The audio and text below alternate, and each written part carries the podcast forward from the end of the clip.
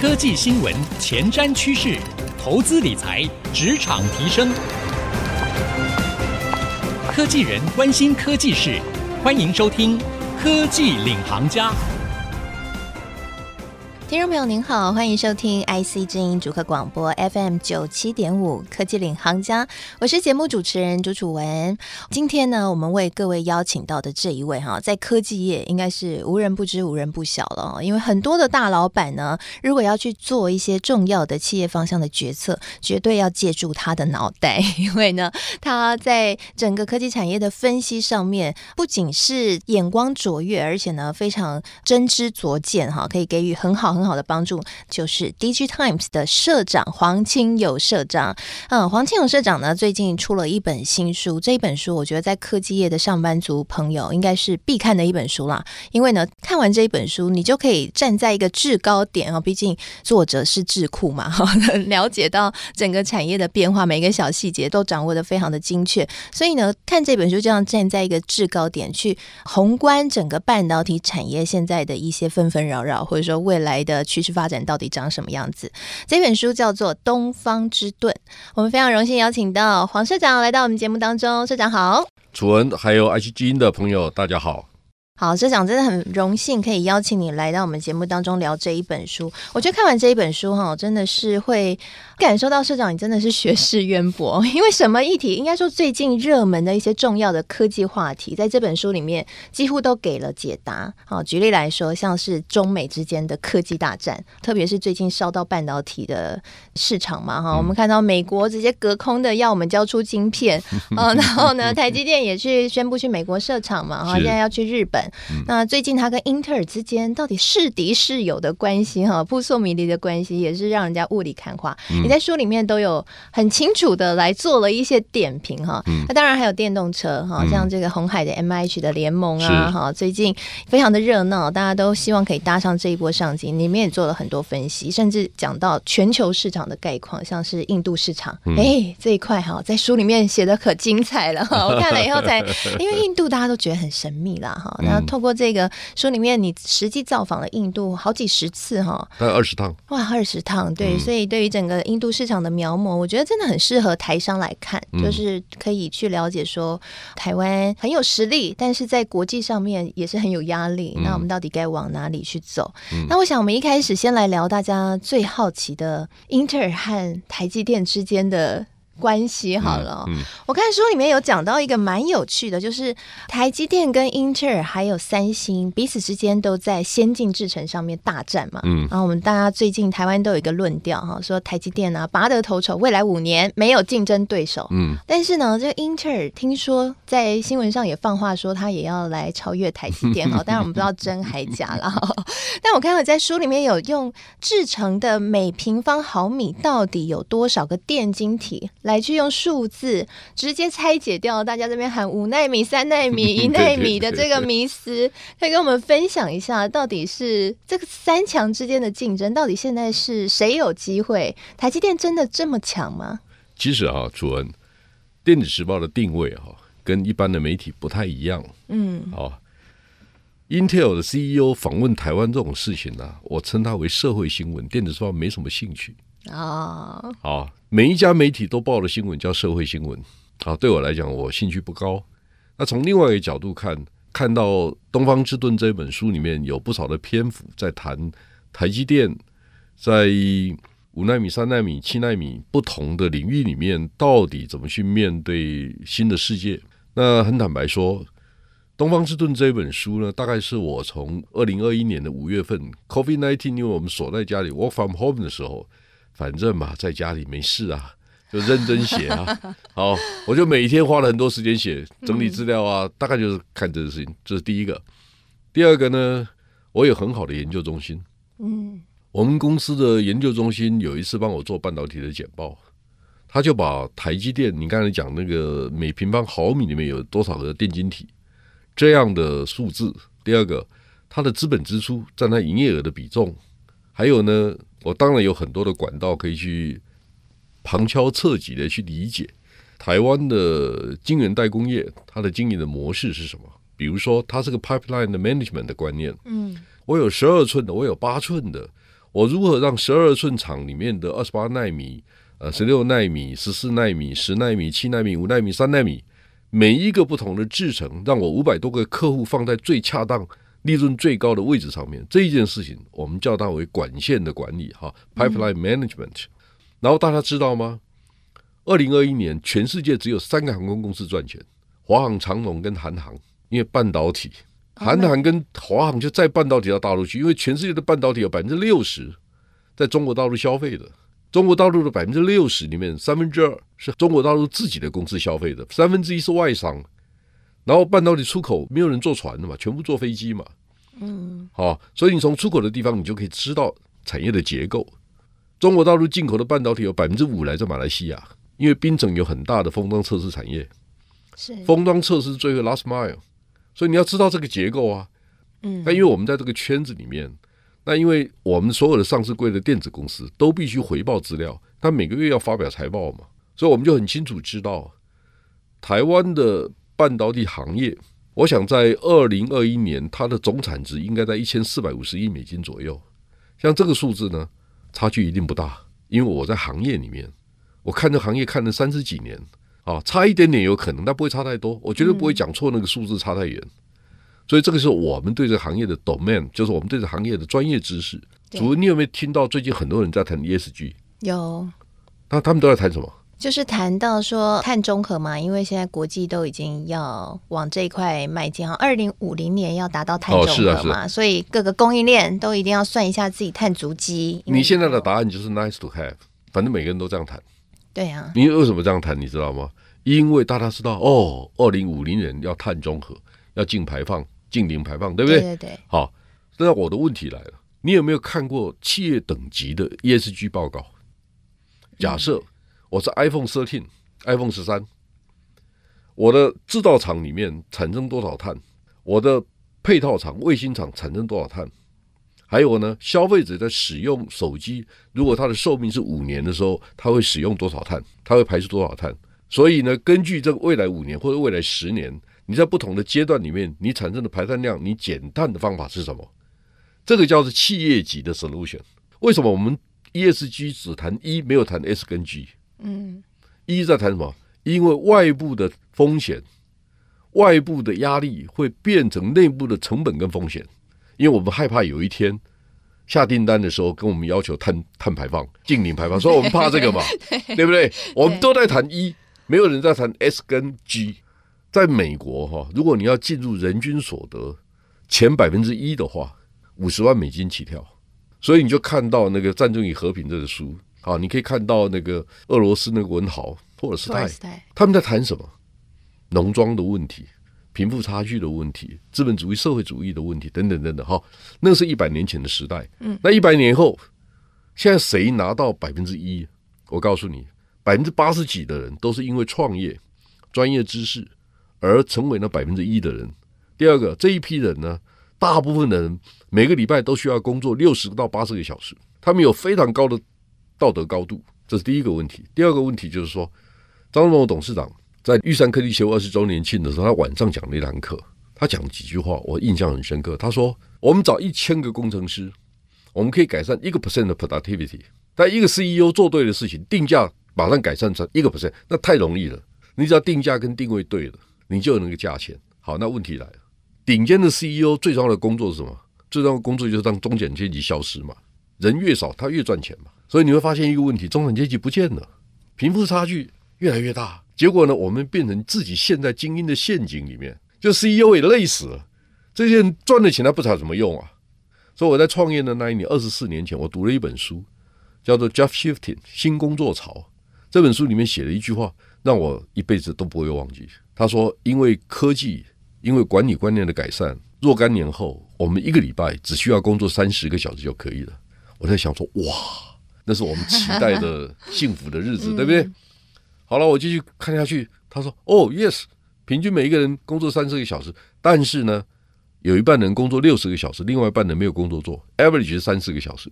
OK，他他真的是这样子。我现在、嗯、我们现在已经看到了，嗯，这是第一个问题。第二个问题就是说，以前是终身雇佣，现在你开始面临少子化的问题。日本年龄在七十岁到七十四岁之间的人，现在有百分之三十三的人还在职场上工作，这个比例比十年前多了百分之十。越来越多人七十岁以后还继续工作，是因为没有劳动力了嘛。嗯。第二个，从另外一个角度看，知识工作者年纪越大越值钱。我问过我的副总啊，我现在想说，哎，我什么时候可以交棒给你啊？我的副总就告诉我，很严肃的告诉我说，社长。你可以比照张忠谋，我说哦，张董事长有他的历史条件，但我不认为。我说 no no no no，我没有这种期待。我很想能够回宜兰，然后我可以读书，我可以写作。我不一定一辈子要要在职场上工作啊。是，那休息一下，广告回来，我们继续来更深入的聊一聊。刚刚社长有特别提到了，其实台湾在半导体产业的角色定位，在全球角色定位上面非常的重要。因为呢，台湾呢，其实在整个半导体的产能的贡献上面，台湾是贡献了有五十五个 percent，就是来自东方之盾这一本书里面社长所做的一个调查哦。那更深入的去谈未来整个半导体产业的发展，其实书中有一句话，我觉得写。非常好，他说半导体成为人类产业史上最大规模的一次赛局。为什么社长会这样子认为呢？休息一下，广告回来继续收听科技领航家。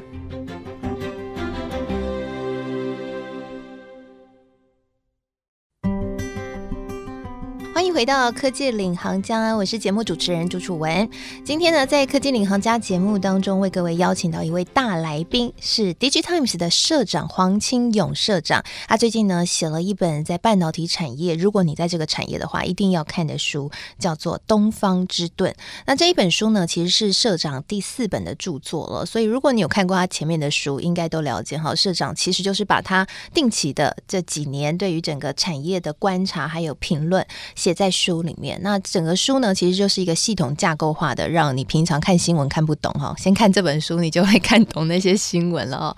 我想回到这个先进制程竞争的主题，我觉得书里面有提到一个数据很有趣，台积电五纳米制程其实每平方毫米有一点七三亿个电晶体，那三星是一点二七亿个，所以换句话说，我们平常看新闻啊，都在比几纳米几纳米，看谁纳米数字比较少哈，但是其实那有可能。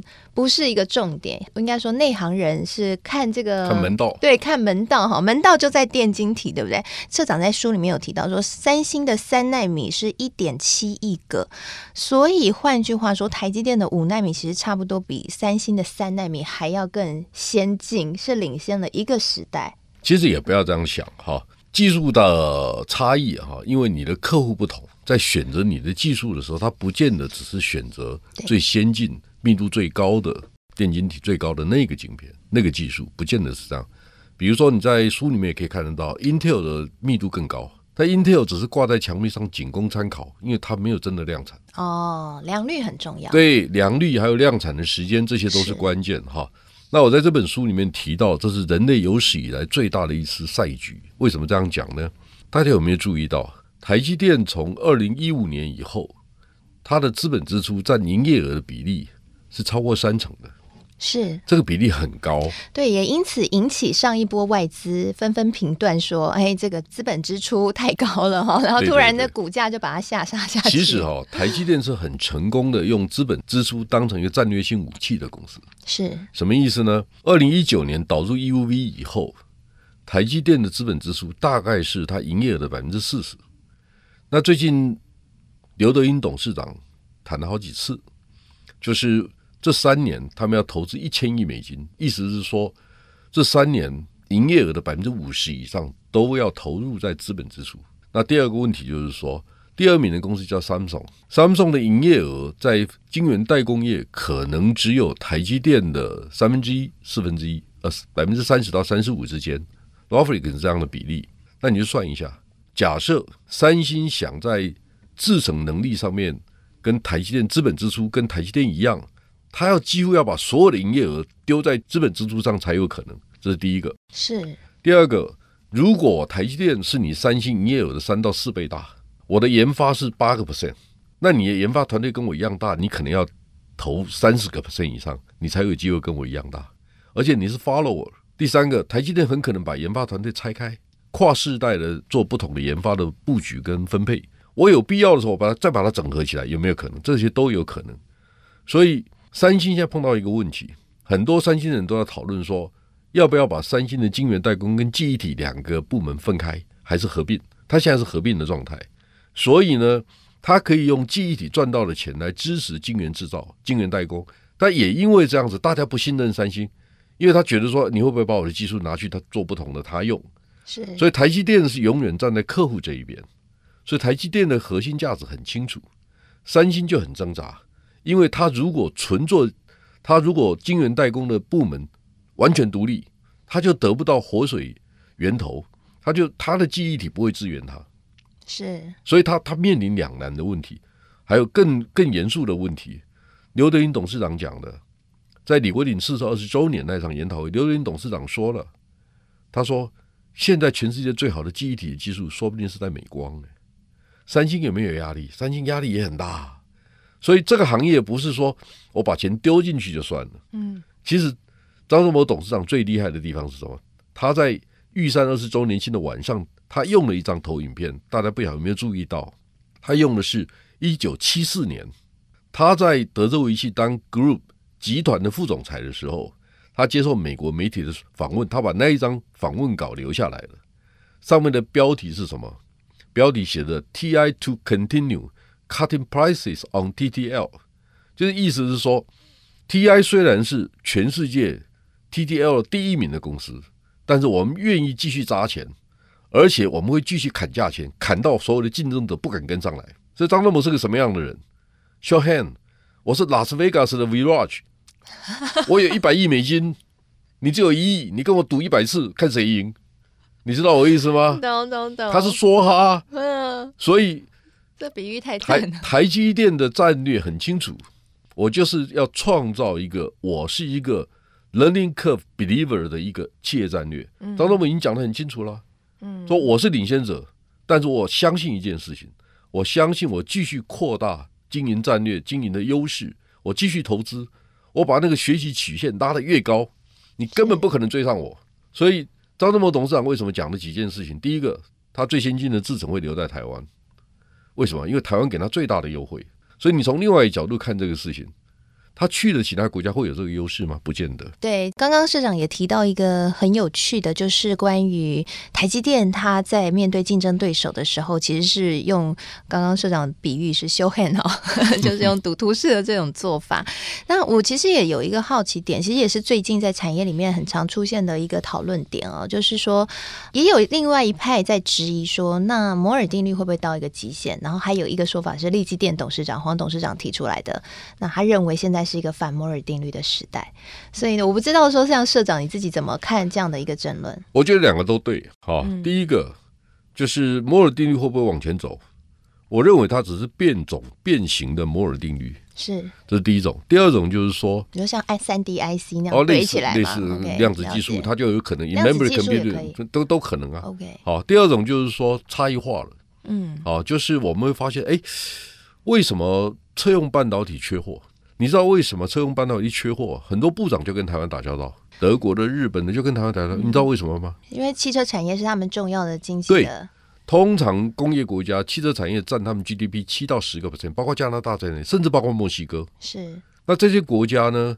如果它的汽车无法正常出厂的话，你知道影响有多大吗？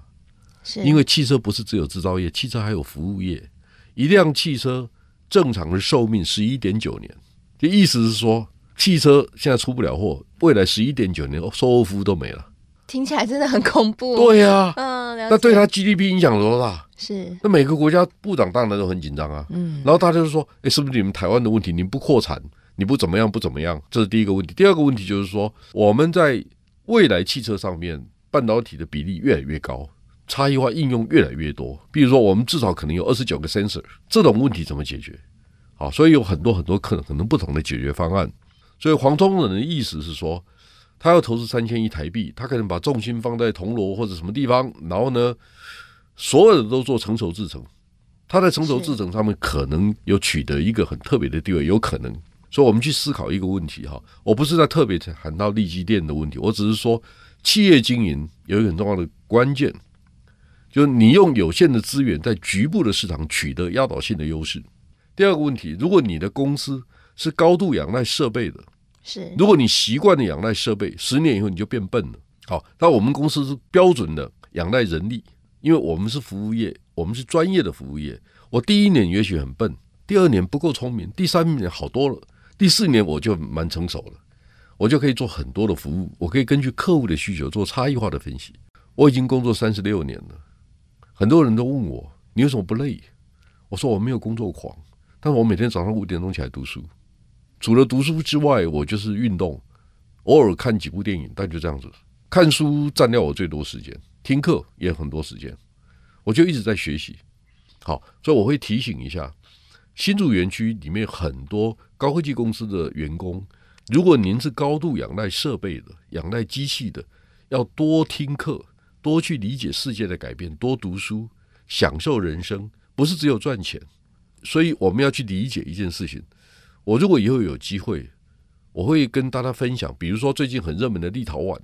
我还真去过波罗的海三小国，而且我去立陶宛之前，我是先路过白俄罗斯明斯克的首那个首都，我去开会。白俄罗斯我都去过，我还去看过他们的芭蕾舞。然后呢，before 我去白俄罗斯之前，我是去亚美尼亚，所以这一路这样走过来哈，我可以告诉大家很多不同的故事。是。那今天非常谢谢社长来到我们节目精彩的分享，谢谢楚文。好，那今天呢，我想透过社长的分享，大家应该更加了解台湾半导体在全世界的角色定位是多么的独特，而且多么的重要。那期待呢，在收听我们节目的科技业的上班族朋友，能够呢，我们一起要在工作岗位一起来打拼哈。工作不只是赚钱而已哈，也是为了台湾的未来。那谢谢您收听我们今天的节目。那我们节目呢，现在不只会在 IC 之音主客广播播出，我们同步也会上到官网以及 Apple Podcast 和 Spotify，所以邀请你也可以上到 Apple Podcast 和 Spotify 搜寻“科技领航家”，就可以随选随听我们每一集节目了。同时呢，今天节目播出之后呢，我也会将社长精彩的分享以及我的心得感想写成一篇采访笔记，放在我的脸书粉丝团，搜寻“财经主播主持人朱楚文”就可以看得到了。谢谢您收听我们的节目，希望我们今天的节目呢能够对你有所帮助了。我是楚文，我们下次再会。